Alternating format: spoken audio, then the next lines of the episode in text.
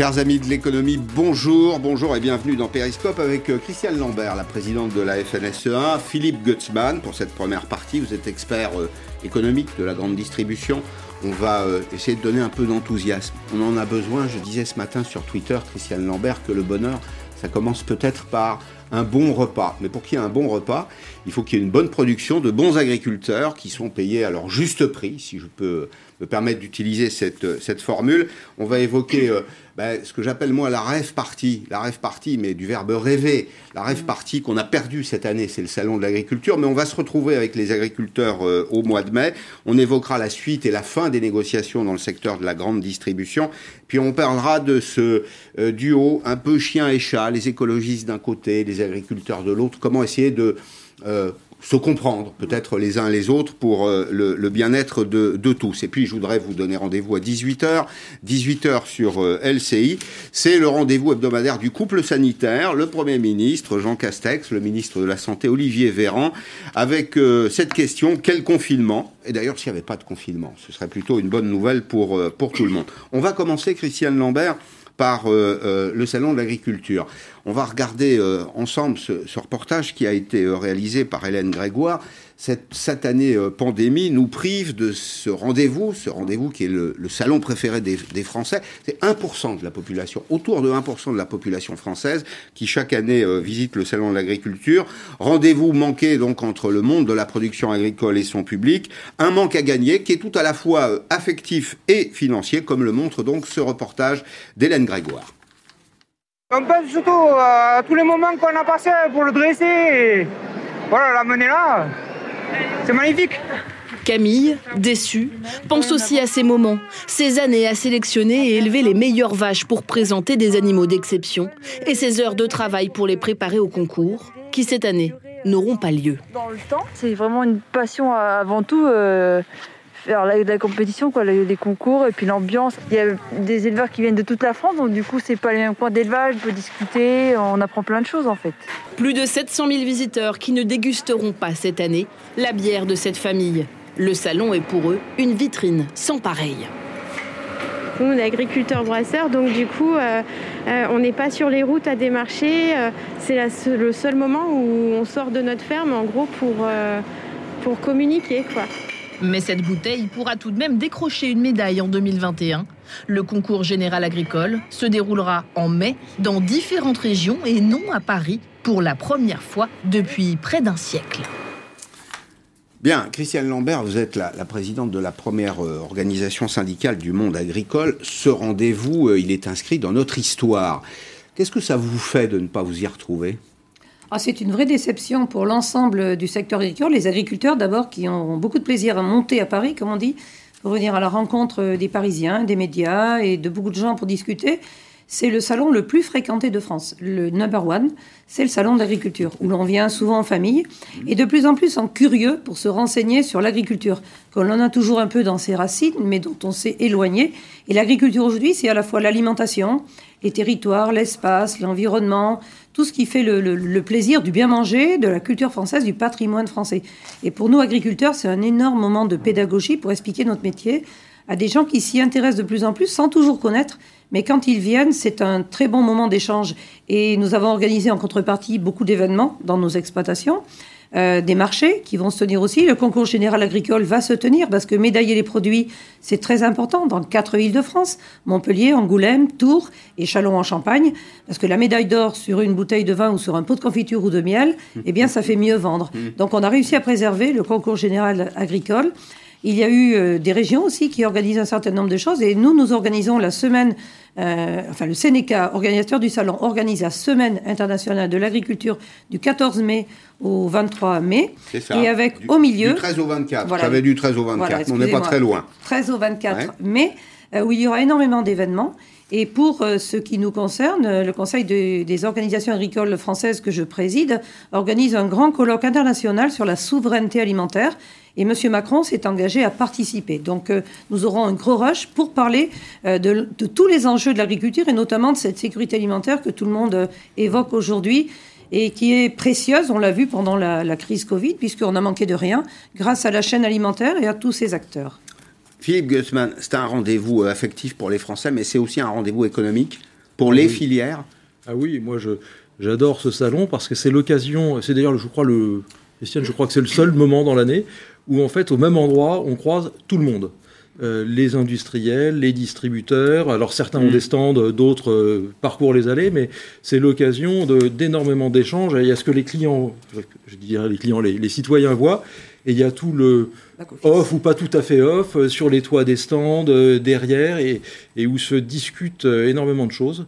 on signe des contrats au salon de l'agriculture? Ça arrive. Pas nécessairement mais c'est pas, en tout cas, de mon point de vue, c'est pas tellement l'objet. L'objet, c'est enfin de se retrouver, de parler du fond, de parler des choses dans un climat qui est, qui est finalement. Euh, alors, la, presse euh, fait souvent des gorges chaudes sur les situations conflictuelles parce qu'on est à la fin des négos et on en parlera sans doute. Mais, mais euh, l'essentiel des discussions sont des discussions autour du, des filières, autour des produits, autour de comment développer du business ensemble et, retrouver de la souveraineté. C'est très souvent aussi le lieu où les entreprises veulent euh, lancer un certain nombre de produits ou d'initiatives. On l'a vu avec plusieurs d'entre elles des entreprises, des chaînes de restauration, qui mettent en avant comment ils valorisent les viandes françaises euh, de nos terroirs qui sont bien meilleures que partout ailleurs dans le monde, euh, qui valorisent aussi leur démarche qualité sur des légumes, des fruits, des pommes. Enfin, il y a énormément de... Tous les produits sont là, même parfois des produits surprenants. De plus en plus aussi de producteurs euh, qui eux-mêmes transforment et viennent promouvoir euh, les Français sont plus attachés à connaître l'histoire du produit, l'origine du produit. Et là, c'est une formidable vitrine pour le lancer. Donc, il y a beaucoup de lancements. Alors, nous sortons, euh, Philippe Gussman le disait, des, négociations. Je les ai évoquées hier avec euh, Serge Papin. J'y reviens aujourd'hui parce que je crois que c'est essentiel.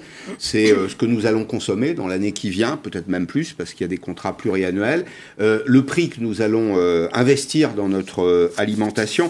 vous êtes venu avec quelques exemples. On va vous dire dans cette émission, chers amis de l'économie, des choses qu'on ne vous dit pas ailleurs sur le vrai partage de la valeur. Alors, vous avez quelques fiches avec vous, Christiane Lambert. Moi, quand j'achète, par exemple, on va commencer par le steak haché, un produit très emblématique. Le steak haché qui est euh, à 10,29 euros. Voilà. Vous allez. Alors, je ne sais pas si on le verra, mais 10,29 euros. Moi, j'ai une seule question à vous poser. Ça, c'est le prix de vente du consommateur. Et que reste-t-il exactement à l'éleveur, à celui qui produit la matière première? Sur le steak haché, sur 10, il lui revient 3,67 euros. Mais euh, le prix du steak haché est très challengé parce que c'est le produit emblématique, c'est le succès du confinement qui a connu une très forte hausse et tant mieux. Mais par contre, pour les agriculteurs français, ça s'est pas toujours traduit par des hausses de prix. Donc vous voyez que au global, pour 100 euros de dépenses alimentaires, seulement 6,20 euros reviennent à l'agriculteur. 100 euros, 6,20 euros pour l'agriculteur. Sur le steak haché, c'est ce niveau-là que je vous ai montré. Donc on est sur un niveau extrêmement bas. On peut citer le, yaourt.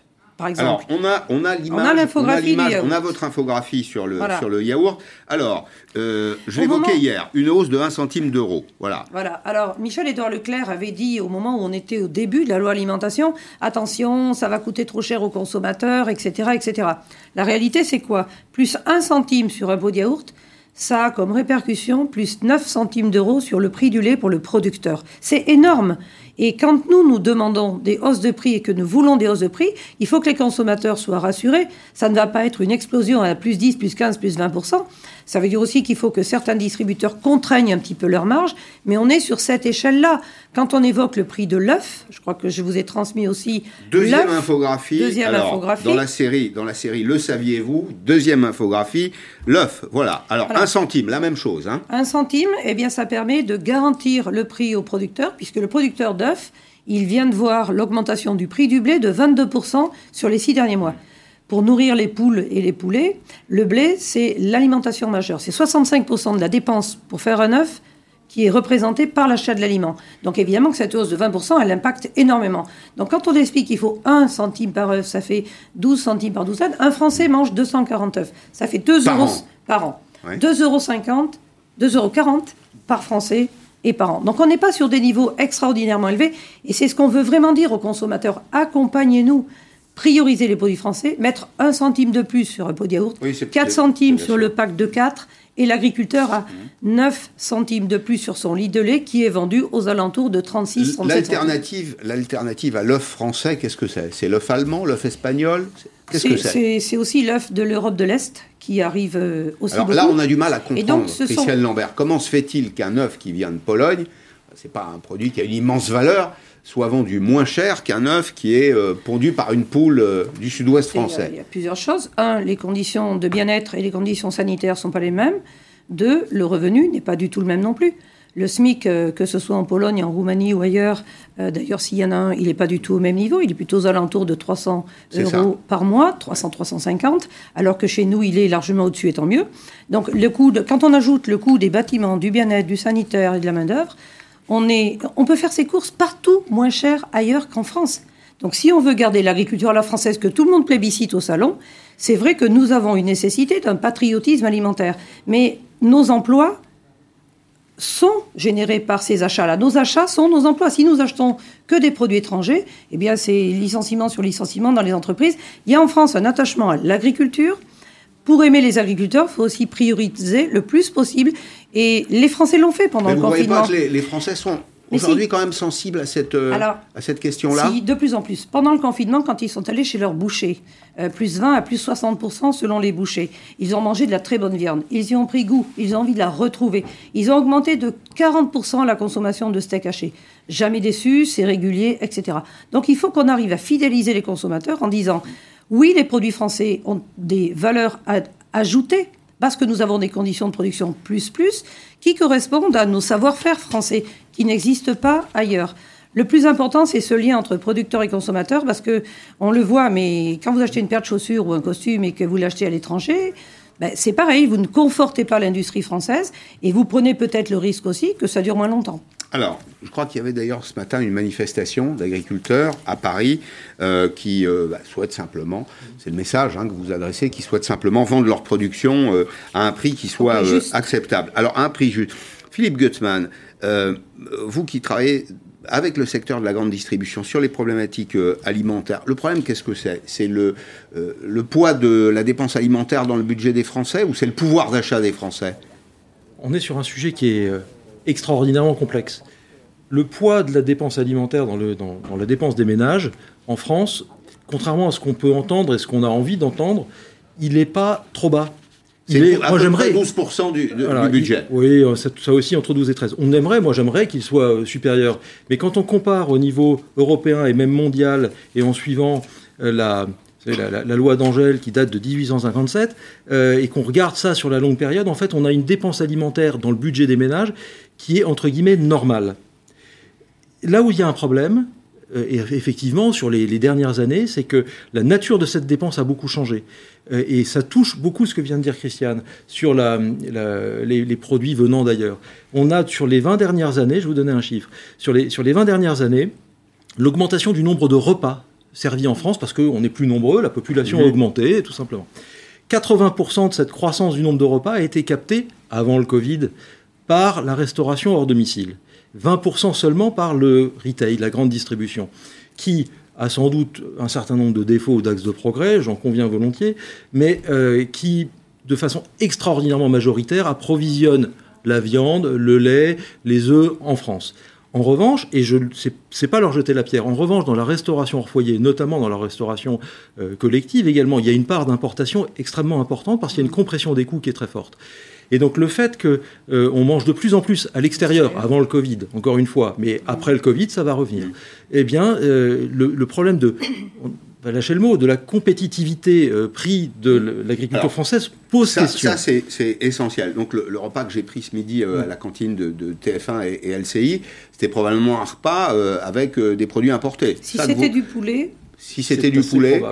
Ah, en France, on importe un poulet sur deux, mais dans les cantines, c'est 8 poulets sur 10 qui viennent de l'étranger. 8 poulets sur 10 sont importés. Eh ben, on va partager précisément cette, info, cette infographie. La France, deuxième puissance agricole européenne. Mhm. Elle était première, elle est passée derrière l'Allemagne. Comment se fait-il, regardez ces chiffres, que la France importe 20% de son alimentation, euh, dont un fruit sur deux? Un fruit sur deux. Alors, est-ce qu'on met les agrumes dedans? Parce produit pas d'agrumes en France, on ne produit pas de citron, très peu, ou en tout cas pas d'orange. Mais vous qui êtes euh, éleveuse de, de, viande de porc, regardez, 25% de la viande de porc vient de l'étranger, 34% de la volaille. Alors, ce sont des moyennes, évidemment, et puis il y a les protéines végétales qu'on consomme, qui sont consommées par le bétail, et notamment celles qu'on ne produit pas en France. Ça peut aussi s'expliquer. Mais Comment se fait-il qu'on soit aussi dépendant, Christiane Lambert? Parce que, euh, les, et notamment dans ce qui est restauration, c'est le prix qui est le facteur déterminant. Mais même nos collectivités publiques, les conseils régionaux qui ont la responsabilité des cantines, l'État qui a la responsabilité d'un certain nombre euh, de restaurants, de, prisons, d'hôpitaux, etc., privilégient toujours, privilégie toujours le prix bas. Il faut que le coût matière du repas soit 1,40 euro.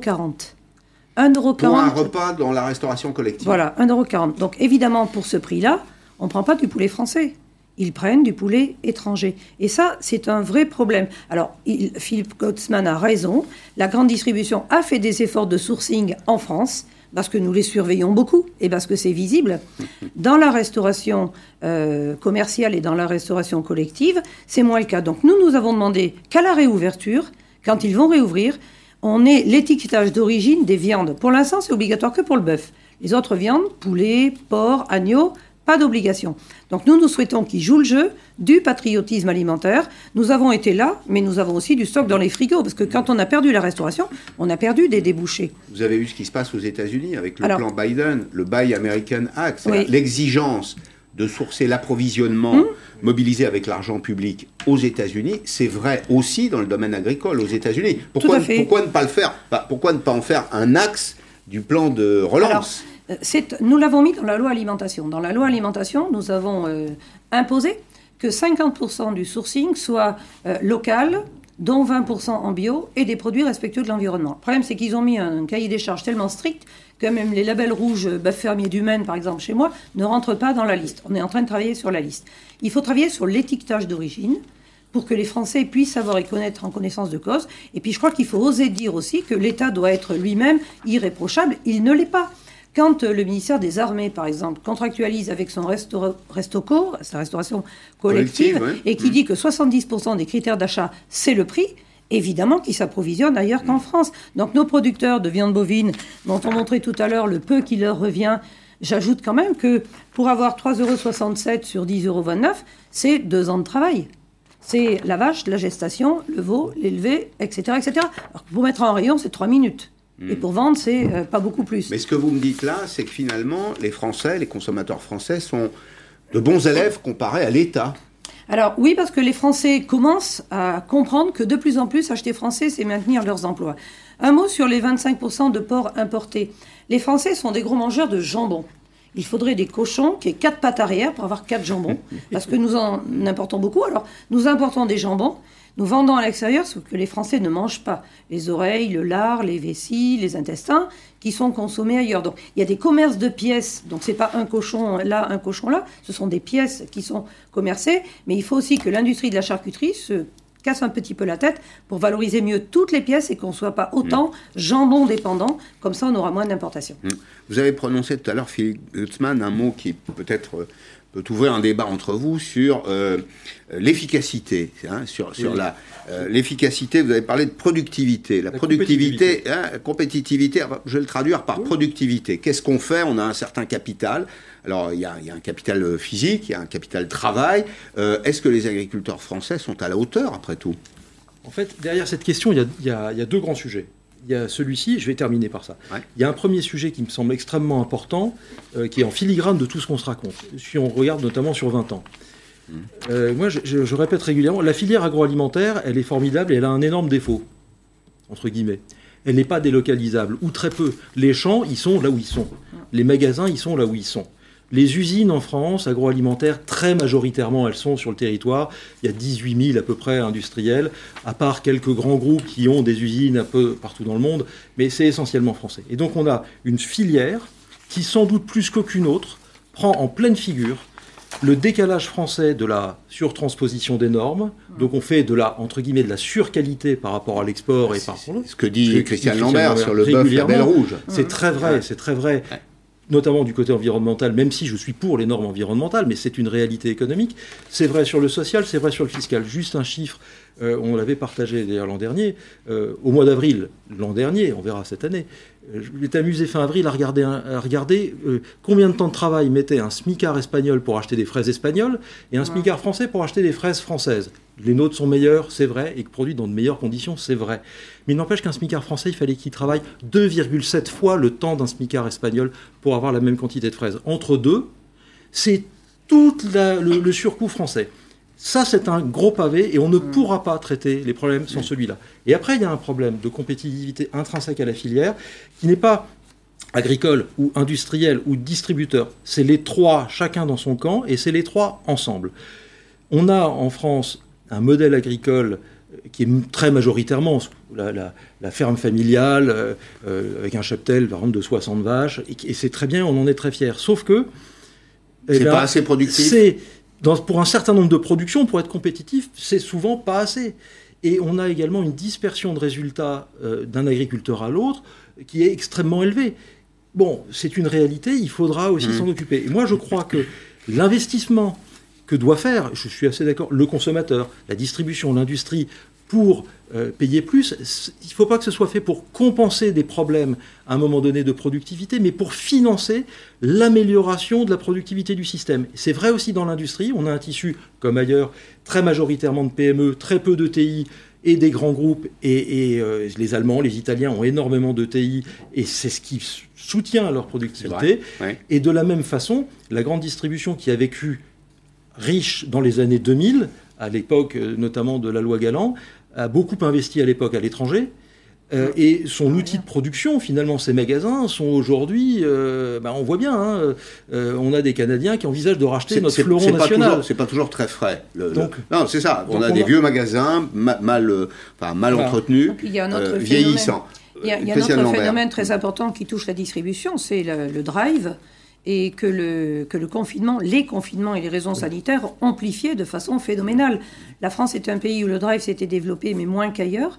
Avec le confinement, il y a eu une explosion des commandes en ligne et, et des livraisons en ligne, et, et il va en rester. Donc ceux qui avaient investi, d'ailleurs ce sont les hyper qui ont le plus souffert pendant le, le confinement, là ça. où la Mm. baisse de fréquentation était la plus forte. Donc leur modèle est chahuté, chamboulé, et pour s'en sortir quand même, ils compressent Ils sur vous font payer, ils vous font payer le, un refus. défaut de structure. en Oui, alors déjà, on considère que pour aller investir à l'étranger, c'est quand même sur les bénéfices qu'ils ont fait en France qu'ils ont sûr. pu effectivement aller investir. Donc Mm. sur ce qu'ils ont payé moins cher à leurs fournisseurs, mais tous les fournisseurs, hein, pas que l'agriculture.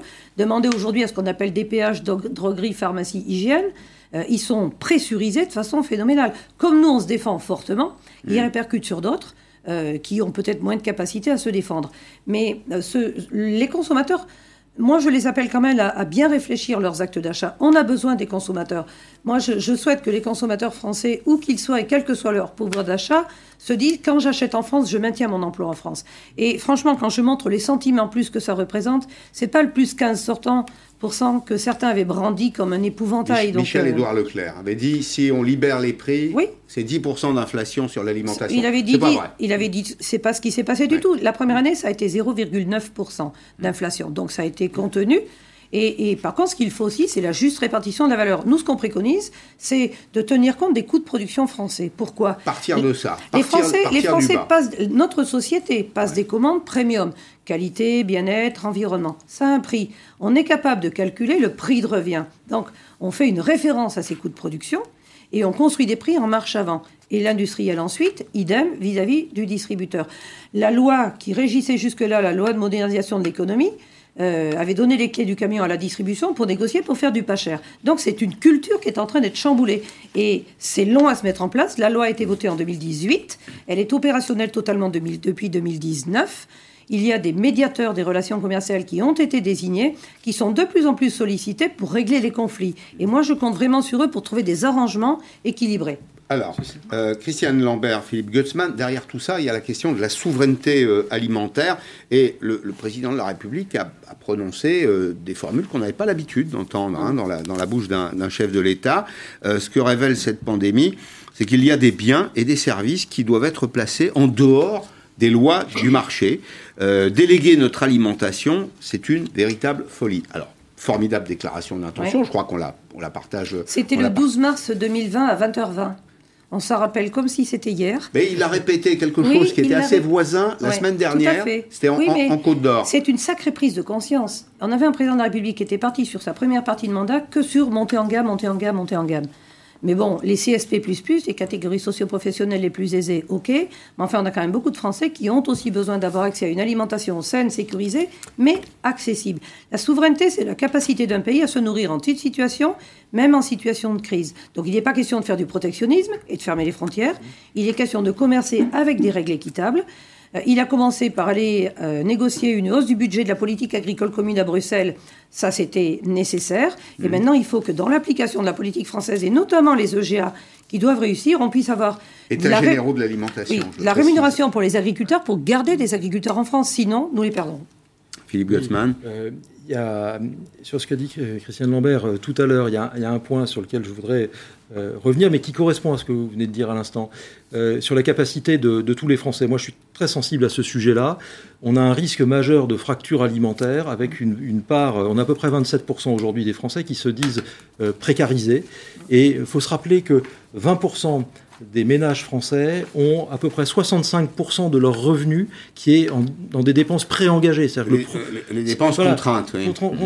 le premier jour du mois, si j'ai gagné 1000 euros, il y a 650 euros qui sont disparus. Alors ce sont des dépenses qui sont incompressibles C'est le logement, les transports, les abonnements, etc. Mm. Donc on a un enjeu euh, considérable euh, auquel il faut faire très attention parce que c'est là euh, que va l'export et surtout c'est nos compatriotes qui ont besoin de manger. le, beaucoup plus que les CSP+, dont Christiane vient de parler. Sur les prix, je, comprends tout à fait euh, cette ambition d'avoir des prix plus rémunérateurs. Il n'y a pas de débat là-dessus. Euh, on pourra se questionner sur comment se répartit et comment se construit la valeur. La réalité, c'est qu'en France, aujourd'hui, quand on compare l'Union européenne, les prix alimentaires en France, alors il y a des études européennes qui montrent qu'ils seraient 30% plus élevés que la moyenne européenne, mmh. plus chers que chez nos voisins. Il faut le modérer parce qu'on ne mange pas tout à fait la même chose. Mais ce qui est vrai, c'est que l'écart entre le niveau des prix alimentaires en France et le niveau de revenus par ménage en France est le plus élevé de tous nos voisins. Et je reviens à mon histoire, c'est pas les agriculteurs qui, pardon, qui se gavent, c'est pas vrai, on le sait. C'est pas non plus les distributeurs qui ont les niveaux de marge aujourd'hui peut-être trop élevé ou pas assez, peu importe, mais plus bas qu'il y a 10 ans et plus bas que leurs concurrents européens. Et l'industrie a aussi vu ses marges baisser. On a un système qui globalement aujourd'hui est grippé. Il ne fait que des perdants. Il est ponctionné complètement par le système général qu'on connaît dans les autres secteurs, de sphère publique, euh, Disons les choses clairement, des impôts, des contraintes sociales, des contraintes environnementales. On a, on a finalement un gâteau de l'alimentation, euh, du marché alimentaire, qui est à peu près le même depuis 10 ans. Il a progressé chaque année au rythme à peu près de l'inflation. Euh, c'est le même gâteau. C'est les mêmes acteurs autour de la table. Et ils ont tous plus faim qu'il y a 10 ans. C'est qu'il y a quelqu'un d'autre qui s'est mis autour de la table et qui a mangé des morceaux. Je suis un peu trivial dans l'image, mais c'est ça la réalité. Et, les charges qui pèsent sur l'ensemble de la filière au sens large du terme est très lourd. Et pardon, le dernier point, c'est que la filière, je pense, elle régulièrement, elle se chamaille, pour dire les choses gentiment, euh, et parfois plus, plus durement, elle aurait vraiment intérêt à travailler ensemble sur ses coûts de production. C'est-à-dire que moi, je pense qu'un distributeur, je l'ai été, il devrait s'occuper de comment je peux travailler pour améliorer les coûts de production de l'industriel ou de l'agriculteur. Mmh. Notamment, par exemple, des contrats longs. Ça permet d'investir. Mais c'est vrai, c'est vrai dans le sens inverse.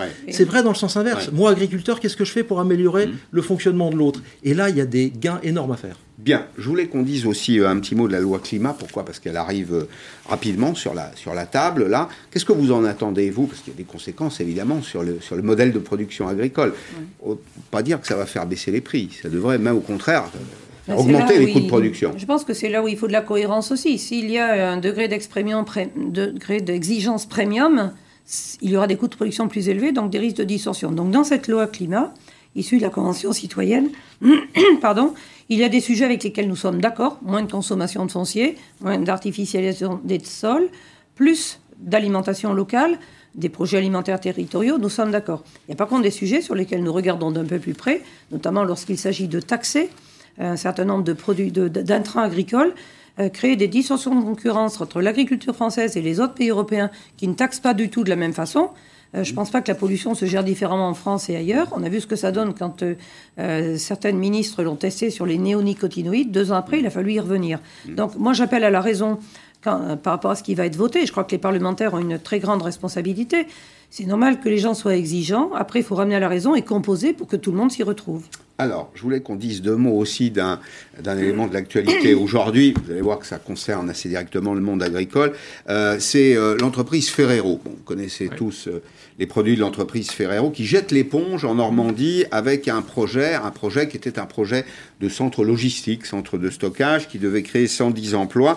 Pourquoi? Eh bien, parce qu'à cet endroit, précisément, il y a 32 espèces protégées, dont ce bel oiseau que vous allez voir. et le dirigeant, le dirigeant, il annonce quoi? Eh bien, il annonce que euh, l'entreprise fait marche arrière, elle retire son projet en expliquant que la longueur des recours à venir Peut-être que c'est ça d'ailleurs le caractère très normatif. Hein, c'est la France, oui, mm. c'est vrai. Hein, le, la longueur des, des recours euh, incite l'entreprise à aller un petit peu plus loin. Et puis, bon, il faut se poser une autre question. Il y a un jeu euh, du chat et de la souris avec les écologistes aujourd'hui. Moi, je me suis posé la question euh, de savoir d'où venait l'argent des activistes. Comment parviennent-ils à financer des, des campagnes?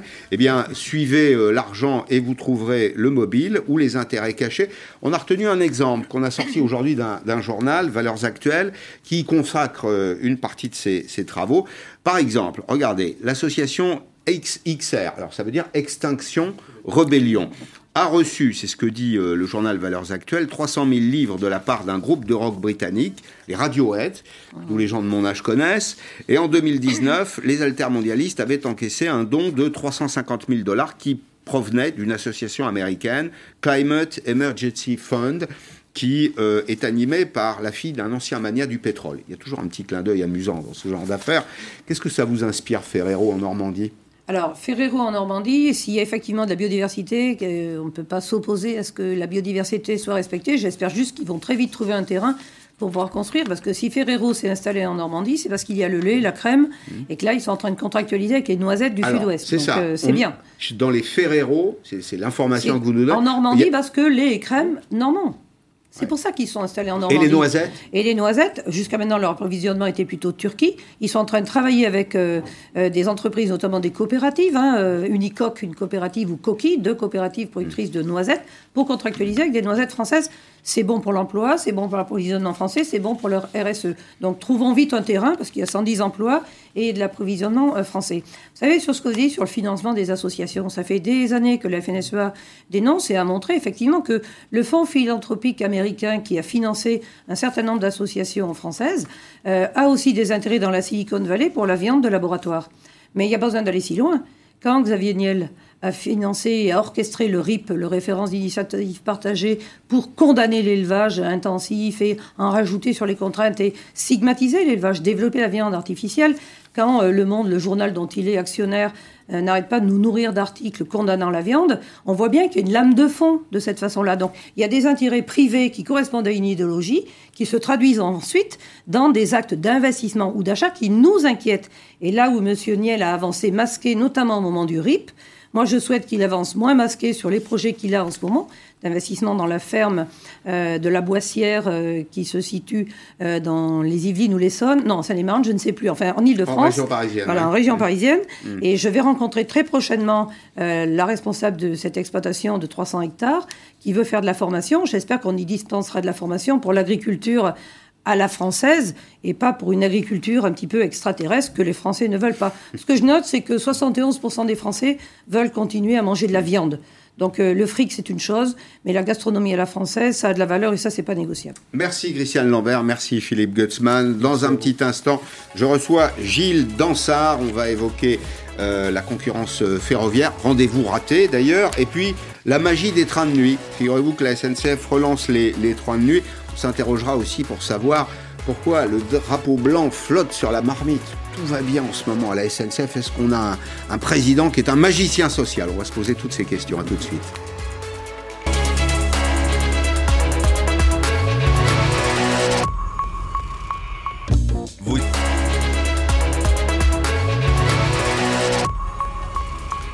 La deuxième partie de Périscope avec Gilles Dansard. Bonjour Gilles Dansard, vous êtes le patron, fondateur de Mobilettre, euh, vous êtes le champion de France des transports. Vous connaissez tout sur les transports, et en particulier sur la SNCF. On va s'intéresser à la concurrence, mais avant cela, euh, je suis sûr que ça va vous passionner aussi, Renault PSA.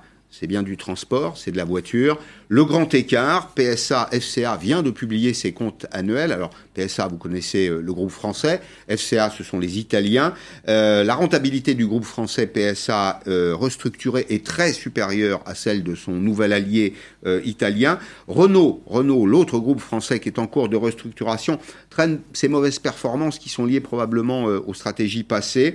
Alors attendons les, les mesures prises par le nouveau patron, M. Luca Di Meo. La politique de volume qui a été par euh, Renault lui coûte très cher, tandis que PSA a préféré la rentabilité, alors que ces volumes euh, d'ailleurs sont inférieurs. Flavien Neuvy, qui est le directeur de l'observatoire 7LM, euh, pour un commentaire très rapide avec Alain Citruc. Il faut rappeler que, PSA, malgré le contexte de crise généralisée que traverse l'industrie automobile, PSA a réussi à passer cette année 2020 de, de belle manière finalement, en résistant extrêmement bien. Euh, et, du coup, ça vient traduire une stratégie qui a été complètement repensée maintenant depuis plusieurs années consiste non plus à chercher à vendre des voitures en très grande quantité, mais plutôt à privilégier la rentabilité, c'est-à-dire les marges, et notamment la marge opérationnelle, qui a été excellente en 2020 pour PSA. PSA a clairement fait un autre choix que Renault, a recentré sa gamme et a visé, a, eu pour objectif finalement d'augmenter euh, la marge sur chaque voiture vendue. Donc PSA vend moins de voitures, mais gagne plus d'argent sur chaque voiture vendue. Et c'est vrai que dans un contexte de crise mondiale pour l'industrie automobile parce que les ventes ont plongé avec le Covid, bah, cette stratégie s'avère payante parce qu'elle permet à PSA de préserver sa marge opérationnelle et on le sait dans l'industrie automobile, mais dans beaucoup de secteurs d'ailleurs, la marge opérationnelle c'est vraiment l'indicateur clé qu'il faut surveiller et elle est excellente cette marge chez PSA. Voilà, Gilles Dansard, patron de Mobilette, ça, évoque quelque chose pour vous, ça, la question des marges, des volumes? Oui, parce que ce sont des paris industriels. Est-ce qu'on parie sur le volume ou la rentabilité? C'est vrai pour la voiture. Euh, où ça ira, où le marché ira, personne ne le sait vraiment. C'est vrai aussi sur le ferroviaire. La SNCF fait le pari d'un retour euh, des Français massifs vers le train et donc une politique de volume s'ils si, ne sont pas suivis euh, par le comportement de nos, compatriotes, à ce moment-là, ce sera comme Renault, ce sera des, des, heures très difficiles pour la mhm. compagnie ferroviaire. Est-ce que la compagnie est capable de réduire l'offre? Elle a un périmètre social qui est extrêmement large. Aujourd'hui, il faut faire travailler tout le monde. Ce n'est pas une entreprise qu'on restructure du jour au lendemain, la SNCF. Non, parce que les licenciements, ils sont interdits. Et puis parce qu'il y a des, ce qu'on appelle les actifs, c'est-à-dire des trains qui coûtent très cher et qu'on ne peut pas comme ça euh, mettre au rencard ou, vendre parce qu'on en a trop. Un, train à quai, c'est un centre de coût. Un train qui roule, c'est un centre de profit. C'est aussi simple que ça. Le ferroviaire, c'est basé sur une, utilisation massive de l'infrastructure, de faire rouler beaucoup de trains pour diminuer les coûts. À partir du moment où on, entre dans une logique un peu malthusienne, à ce moment-là, c'est tout le modèle qui est affecté. C'est ce qui s'est passé après la crise de 2008, où on a vu euh, une baisse assez forte euh, de l'offre ferroviaire et mm. les ennuis ont, succédé. Mm. Alors, euh, la concurrence.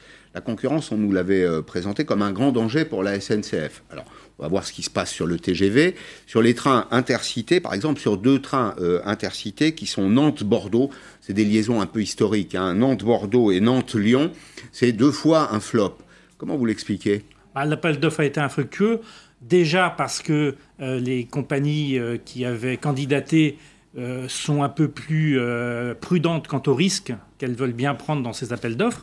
Et puis deuxièmement, l'État est un peu novice dans ce genre de, procédure ouverte euh, d'appel d'offres et donc n'a peut-être pas fait un appel d'offres suffisamment attractif pour ces compagnies. Donc c'est le mix des deux. dans l'appel d'offres? Il, y, a par exemple le recours au, service de la SNCF, c'est ça, sur, sur des opérations de maintenance qui peut être un peu dissuasif. Oui, il y a, les opérateurs alternatifs, comme on dit à SNCF, ne veulent pas partager des ateliers de maintenance parce qu'ils se disent que ça va être une guerre permanente avec les services de SNCF. Il y a ça, effectivement, mais il y a aussi, plus globalement, c'est le choix de deux lignes qui ne sont pas absolument très porteuses.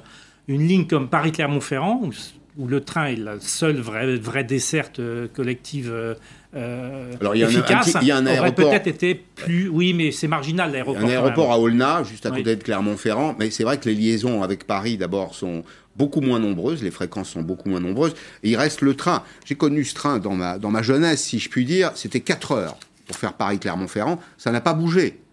Ça, fait 30 ans que ça n'a pas bougé. Mais le train n'a pas de concurrent vrai, euh, vraiment sur ce. Alors que par exemple Nantes-Lyon, ça n'est pas une, une, desserte très attractive, c'est long, euh, pas, il n'y a pas des flux extrêmement importants. Donc euh, c'est vraiment un, galop d'essai qui n'a pas été réussi sur ces deux lignes, et donc il est possible que l'appel d'offres soit relancé dans quelques mois après la, la, fin de la crise sanitaire et qu'il soit adjointe une ligne un peu plus, un peu plus attractive.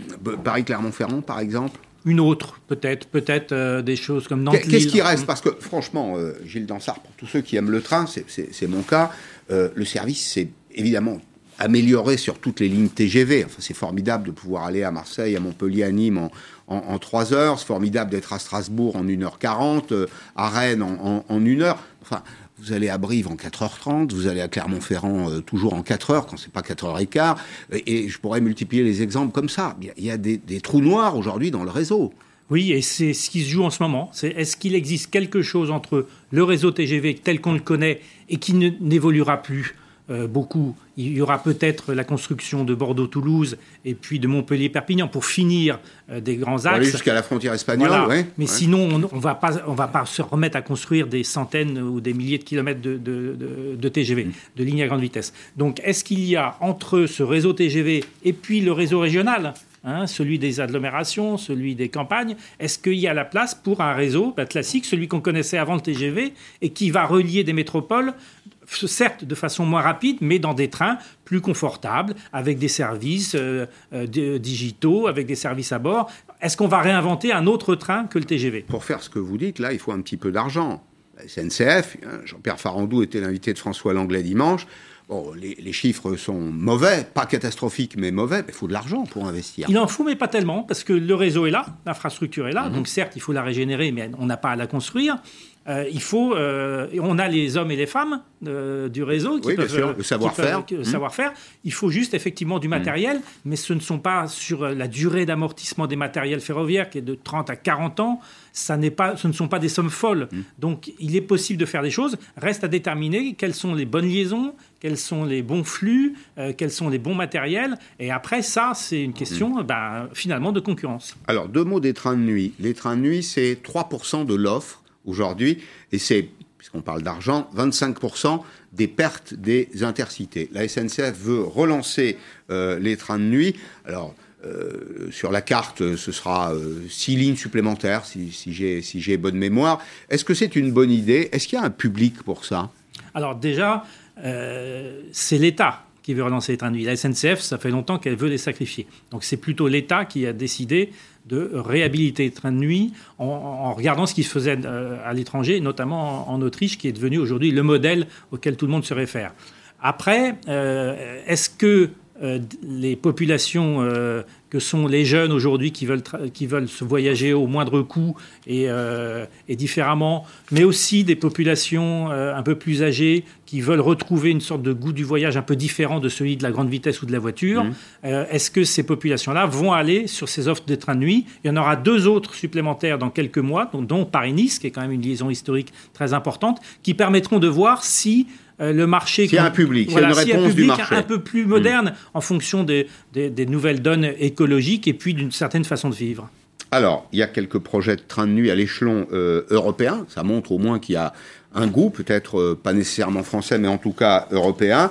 On a une carte d'ailleurs à vous montrer. En décembre de cette année, Zurich-Amsterdam, Vienne-Paris. Vienne-Paris, ça c'est formidable, parce que Vienne, c'est une ville qui fait rêver. Le train de nuit, d'ailleurs, de façon générale, c'est très romantique. Ça fait, ça fait rêver. Ça nous renvoie à la littérature. Ça, ça Vous renvoie... au petit matin euh, c'est ça.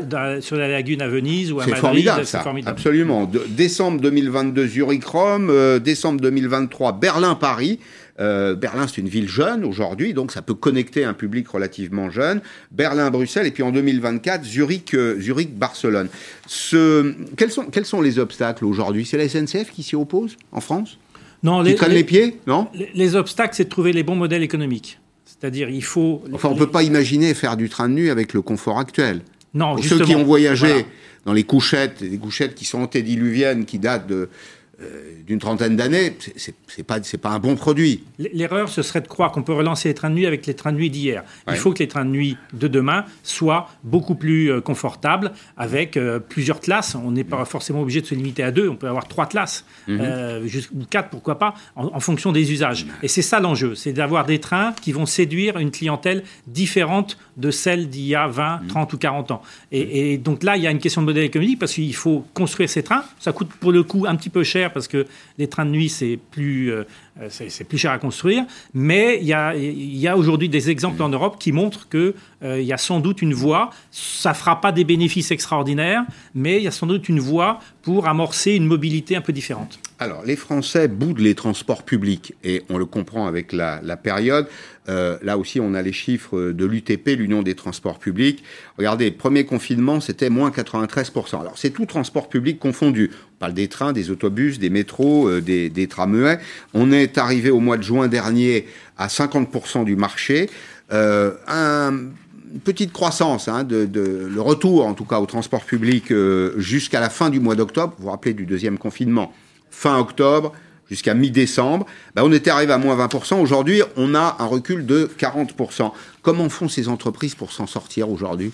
Bah, c'est agréable hein, de voyager dans des métros qui ne sont pas bondés. Pour l'essentiel, les collectivités locales euh, financent euh, l'essentiel euh, des services mmh. qui sont demandés. Mmh. et, il faut noter que les collectivités locales, régionales ou urbaines, n'ont pas euh, diminuer l'offre de façon très substantielle. Il y a des petites diminutions, mais ça, ça ne diminue pas. Donc euh, les entreprises de transport s'en sortent grâce à ce subventionnement, à, cette, à ce modèle économique français qui est assez unique euh, de, de, de, subventionnement donc des offres urbaines et, et, de longue distance. Dernière question, Gilles Dansard, rapidement. Pas de, pas de bruit, pas, pas de mouvements sociaux à la SNCF Jean-Pierre Farandou, le drapeau blanc sur la marmite, c'est un gourou social? Ah, Il applique la feuille de route qui lui a été donnée, hein, comme à tous les présidents de la SNCF, surtout pas de grève. Donc euh, ça venait après plusieurs grèves successives. Lui, il a appliqué ça dès son arrivée.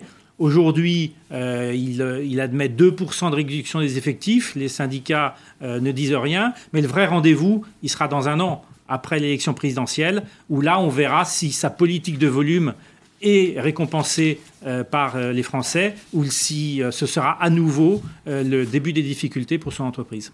Merci Gilles Lansard, merci spécialiste du ferroviaire, le site Mobilettre. Merci d'être venu dans Périscope à 18h sur LCI, le couple sanitaire, le Premier ministre et le ministre de la Santé. conférence de presse hebdomadaire avec cette question quel confinement? Arlette Chabot est là dans 5 à 6 minutes. J'aurai le plaisir de vous retrouver demain à 16h en direct sur LCI. À demain.